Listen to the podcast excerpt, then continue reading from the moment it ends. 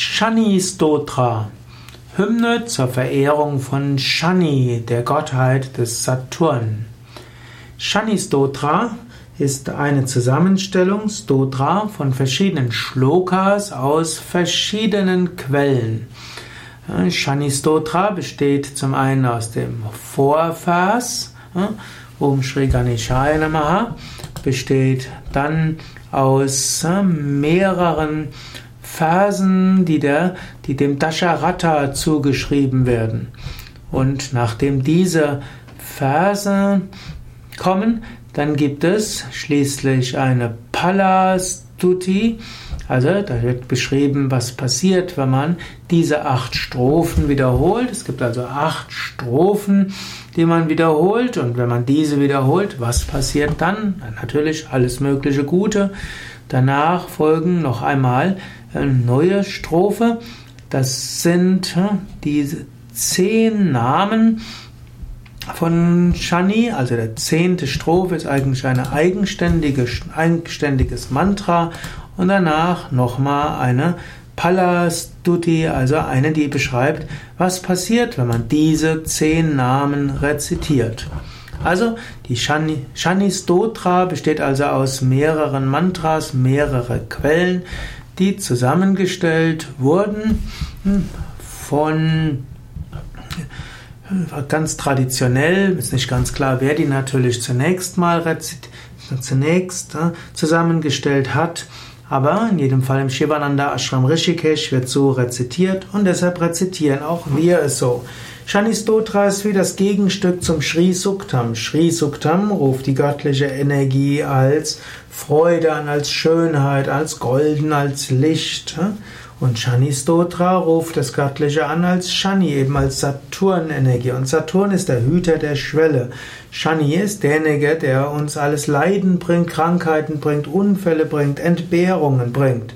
Shani ist aber auch derjenige, der uns Kraft gibt zur Entsagung, Kraft auch loszulassen, Kraft auch, Askese zu üben und Verzicht zu üben, auch Härte gegenüber uns selbst zu zeigen.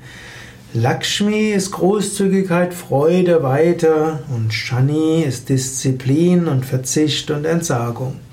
Zwei verschiedene Aspekte des Göttlichen.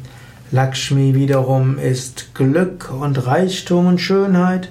Shani ist Pech, Unfall, Krankheiten und Wegnehmen. Mit beidem wachsen wir. Nicht umsonst gilt Shani als der Hüter der Schwelle der Saturn. Denn Shani prüft uns und er schlägt alles ab, was nicht wirklich ernst ist. Und er nimmt uns alles weg, an das wir verhaftet sind. Und so beginnt es mit dem Vorvers, mit Om Shri Ganeshaya Namaha. Man ruft erst Ganesha an und dann wird gesagt, worum geht es jetzt hier? Asya Shri Shanaishchara Stotrasya. Jetzt folgt Stotra, die, Stotra, die Hymne an Shani, also an den göttlichen Shani. Und äh, Dasharata Rishi, der Rishi, dem dieses, diese Hymne enthüllt worden ist, ist Dasharata. Shanaishchara Devata. Shanaishchara, also Gott Shani, ist der, die Gottheit hinter dem Mantra. Trishtup Chanda, das Versmaß, Chanda ist Trishtup. Und Shanaishchara Pritya Te Jape Viniyogaha. Wofür findet dieses Mantra Anwendung? Viniyoga, was ist die Übung, was ist die Praxis, wofür verwendet man das? Für Japa, also für Rezitieren. Und äh, wozu rezitiert man das? Shanaishchara Prityate, ja, um Freundlichkeit, Priti, zu erlangen, Artha von Shanaishchara. Und Shanaishchara ist die Gottheit des Saturns. So ist also der Vorvers, der, und eigentlich alle Mantras haben einen solchen, eine solche Vorstrophe, solche Vorverse, die so ein bisschen beschreiben, was ist das Mantra, und wer ist die Gottheit des Mantras? Wer ist der Rishi? Äh, was ist das Versmaß? Und welche Praxis macht man mit dem Mantra und wozu ist es gut? Dann folgen jetzt die Verse äh, Dasharata Uvacha. Der Dasharata hat folgendes gesagt. Und dann folgen die Strophen und im Yoga Vidya Kirtan Heft, sowohl online im Internet als auch gedruckt, findest du die Bedeutung dieser Strophen, insbesondere dieser hm, acht Strophen, deshalb heißen sie auch Shanyashtakam, Ashtaka, die Achtheit der Strophen, also diese acht Strophen, hm, und du findest dort auch Rezitationen. Und nachdem die acht Strophen zu Ende sind, dann geht es weiter. Shanyashtakam yaprayata prabhate. Und das heißt, hm, das ist also die die Fruchtstrophe, also wenn man diese wiederholt, was passiert dann? Das heißt, wer diese acht Strophen rezitiert, die an Shani gerichtet sind, wer diese mit beherrschtem, konzentrierten Geist am Morgen rezitiert, vielleicht sogar mit seinen Söhnen, seinen Verwandten, mit seinen Freunden und anderen spirituellen Aspiranten rezitiert, der erlangt auf Erden Glück, verbunden mit Genuss und am Ende sogar den Ort der Erlösung. Damit ist eigentlich dieser Shanyashtakam vorbei mit Vorvers und Nachvers. Jetzt gibt es aber noch zwei weitere Strophen und diese Strophen, die zehnte Strophe der Shani Stotra, ist eine Strophe, die auch als eigenständig bezeichnet werden kann. Die besteht aus zehn verschiedenen Namen, die dem Pippalada äh, gewidmet sind. Pippalada war ein großer Verehrer Gottes und insbesondere von Shani. Er war ein mystischer, ein mythischer Weiser und es wird gesagt, dass er gerne Pippali Pfeffer gesungen hat und Deshalb äh, wird er auch als Pippalada bezeichnet. Gut, und dieser Pippalada Samstutaha, der sei gepriesen und der hat gepriesen, da den Shani gepriesen, nämlich mit zehn verschiedenen Namen.